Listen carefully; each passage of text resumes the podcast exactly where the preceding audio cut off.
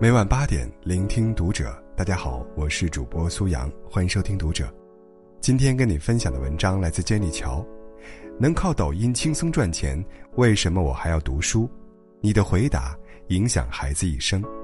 关注读者新媒体，一起成为更好的读者。前几天，一个浙江初二少女的困惑刷爆朋友圈。女孩从二月份以来一直沉迷抖音，靠在抖音上发布字体特效，她的视频渐渐被更多人关注点赞。后来有人私信她要购买字体，她还收了徒弟，正常的生活学习彻底被打乱。家长尝试了各种劝诫的办法，结果却变本加厉。今年五月，只好带着她找医生进行心理咨询，结果没想到，女孩对心理咨询师说。我的字体一套能卖出一百块，现在我能保证自己每个月的日常开支。既然如此，为什么我还要上学呀？这个初二女生不是第一个有这种想法的人。曾经有两个九零后美女网红在直播平台上直播私书，并且放出豪言：“我不读书照样开跑车，大学生也得给我打工啊。”直播、抖音、网红产业。这几年越来越火，短平快的赚钱途径惊呆了很多人。一夜暴富的人越来越多，上学读书的意义却越来越被淡化。前两天，公司里有个女同事向我诉苦，说孩子在抖音里有好几千粉丝，连零花钱都不张嘴要了，上学也是漫不经心，满脑子想着怎么涨粉儿。她问我，该怎么说服孩子？既然有一条容易的路。为什么要走那条辛苦的？这个问题很难回答，但你的答案会影响孩子一生。年轻时，别走那条容易的路。说一个故事：以前家里有个亲戚，大学毕业找工作，有两个面试笔试的时间冲突，只能二选一。这两份工作，一个门槛高些，需要多花时间复习；另一个门槛低，十拿九稳。他想也没想，就去了那个门槛低的，果然轻轻松松就拿到了 offer。可没想到，进去后才发现，不仅竞争激烈，晋升也异常艰难，后悔不已。其实想想也不难理解，大家都喜欢走那条容易的路，所以必然拥挤。可好风景，一定在少有人走的路上。就像读书这件事，给不了你及时的好处。甚至你要花费时间、耗费精力，但读书给你的东西是无价的。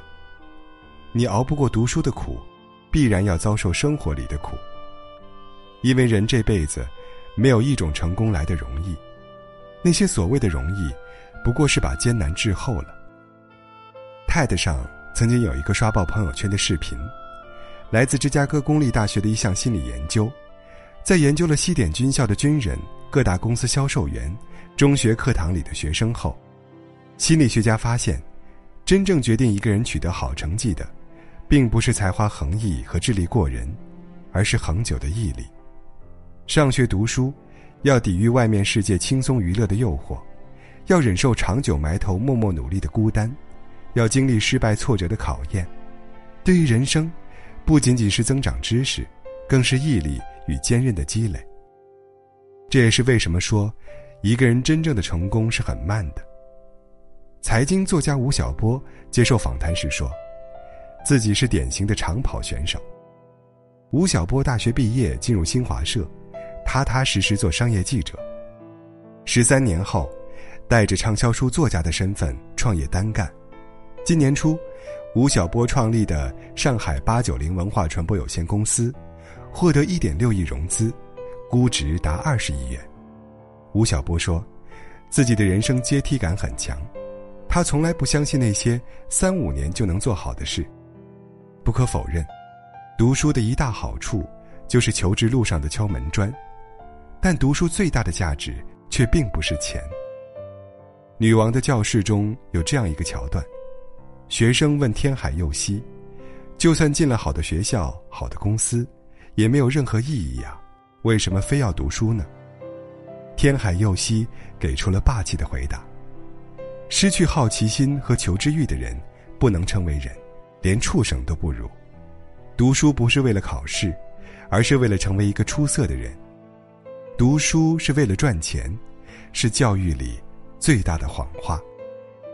一个人读书和不读书，眼界、格局和气质都是不一样的。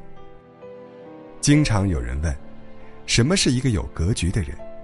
在我看来，就是顺境时没有忘记初心，逆境时不自暴自弃。这一点，我特别喜欢李健。两千零二年，《水木年华》风头正盛，《一生有你》获得第九届中国歌曲排行榜十五大金曲奖，《水木年华》也因此获得了最佳新人奖。可这时，李健从当红的位置退了下来，他和同伴卢庚戌的音乐理念发生了冲突。沉寂的时间里，他日子过得很清苦。北京的冬天很冷，四合院里没有暖气，没有空调。他要自己生锅炉，甚至靠着妻子养活家庭。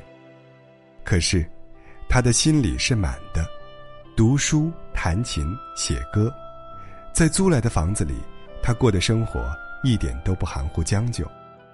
他坚持做自己风格的事情，他从没有因为生活的艰苦而放弃音乐，也从来没有因为沉寂落寞而违背自己的内心。他把很多的时间放在了看书上。他在接受采访时说道：“读书，赋予了他对于清贫生活的忍耐力。”他还写了一篇《读书的有用与无用》，其中提到：“所谓读书的意义，大概就是让人眼界更开阔，对自我有更清醒的认识，而不至于狂妄。一个人读的书越多，越会意识到自己的匮乏。”歌手的再度爆红。他也没有像一些人想的那样，疯狂接商演刷存在感，而是选择避开风头，追寻内心，专注音乐。当腹有诗书气自华时，物欲自然会减少占比。就像在现实与音乐的抉择中，他毅然选择了后者。或许，我们在现实的世界里，还缺少能力去企及一套房子、一部车子、一沓票子。但在音乐的世界里，被音乐感动，心灵上却是无比富有的。他不仅仅是一个音乐人，更是华语乐坛最具人文气质的代表，是浮躁时代里的一股清流，是偶像的典范。龙应台在写给安德烈的信里说：“孩子，我要求你读书用功，不是因为我要你跟别人比成绩，而是因为。”我希望你将来会拥有选择的权利，选择有意义、有时间的工作，而不是被迫谋生。